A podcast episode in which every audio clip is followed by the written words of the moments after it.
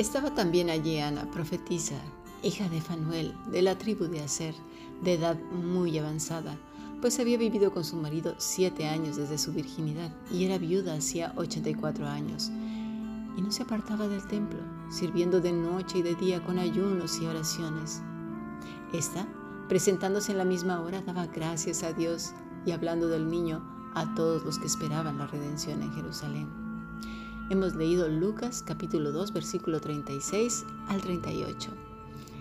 Bueno, si deseas formar parte de esta aula de estudio, que la formamos ya más de 35 naciones y que estudiamos todos los días la escritura desde la mañana hasta la noche. Por cierto, no necesitas hacer examen ni tareas, ¿eh?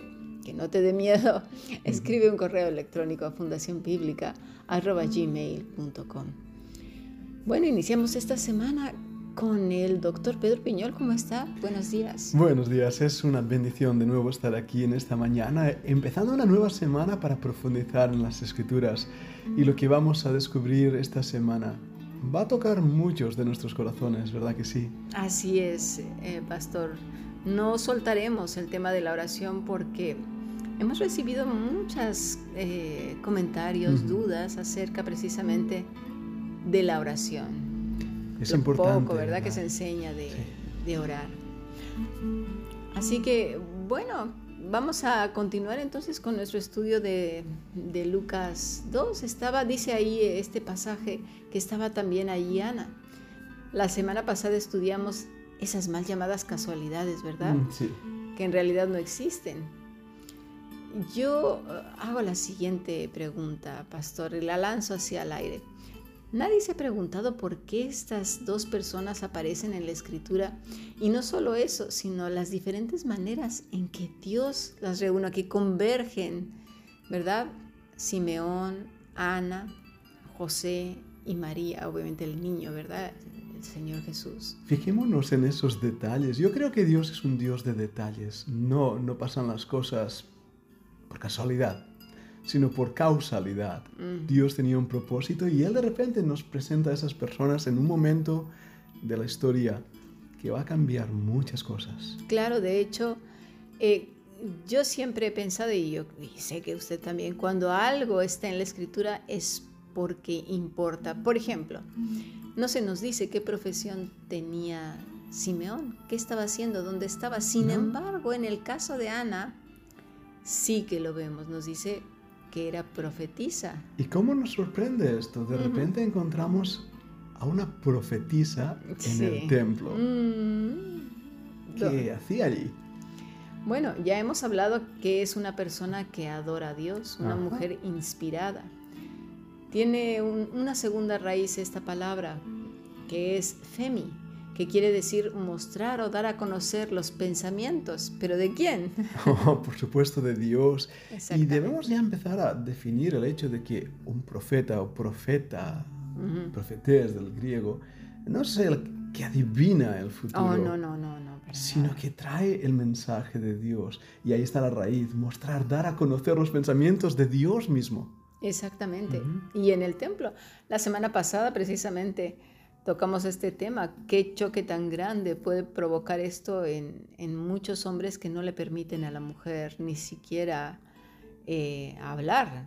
Lo único que en algunos sectores del cristianismo se, se, le permite a la mujer lavar los suelos, los baños en la biblioteca, a lo mejor en la entrada, sirviendo cafés y poquita cosa más. ¿eh? Pero fíjate cómo el Señor honra el ministerio de las mujeres y en este caso va a honrar a otra mujer de una manera extraordinaria. Una mujer que era su carácter, su piedad, se ve reflejado incluso en la palabra, ¿verdad?, que utiliza para hablar de ella, letreuo. Ah, bueno, en este, en letreuo, habla de ello porque dice servía. y de verdad que he escuchado muchos este, sermones acerca del servicio de Ana y, mal enseñado, por cierto, porque, eh, bueno, vamos a ver qué es lo que quiere decir la palabra latreuo. Quiere decir ministrar a Dios, rendir servicio, culto a Dios, culto a Dios. No, ese, no, no estaba hablando de que era la mujer de la limpieza. En absoluto. No estaba diciendo que era la mujer que vendía libros porque ni siquiera se vendían libros, o que era la mujer, que no quiero decir que esos sean eh, servicios, no ministerios. ¿eh? Eso es eh, que también aquí después ya veremos qué es, pero una cosa la confusión que se produce, ¿verdad? Entre servicio y ministerio, sí. Eso es, eso es. Son servicios que se prestan dentro de la iglesia, pero no son ministerios. Pero ella no estaba haciendo un servicio en el templo, estaba adorando a Dios, sirviéndole y lo que vamos a verlo ahora siendo, siendo, porque ahí también está el problema de muchas de las predicaciones hechas sobre Ana, lo que hacía, lo que hacía, lo que hacía. Pero ¿por qué lo hacía? Por lo mm. que ella era, ¿verdad que sí? Claro, cuando dice entonces, la palabra lautreo nos dice bastante, le rendía culto a Dios. Esa es la clave. No sabemos exactamente cómo era ese trabajo, pero de que hablaba de culto a Dios, eso es claro. Y por dos cosas, por la palabra profetes y por la palabra leutreo. Pongamos mucha atención porque no se nos dice que con su profesión es la única o la mejor de las maneras de adorar a Dios, porque este no. es el propósito de Lucas al poner estos detalles. Eso es importante que lo entendamos. Tenemos que ver el carácter, la persona. Y si consideramos los verbos anteriores, nos muestra que no queda limitada a la alabanza, ¿verdad? Es decir, el canto, decir palabras bellas a Dios. No, no, no. Al contrario, ampliamente puede considerarse como, como la vida misma, el ser para Dios, vivir apegado a la fuente de vida. Así es, pastor. La palabra entonces Leutreó también nos dice que trabajaba por un salario. ¿eh? Mm, interesante eso. ¿Por qué? Porque todo obrero es digno de su salario. Así que esta mujer llevaba años trabajando en el templo. Dice la escritura que de día y de noche. Es decir, esta mujer hablaba la palabra de Dios, adoraba a Dios, daba culto a Dios.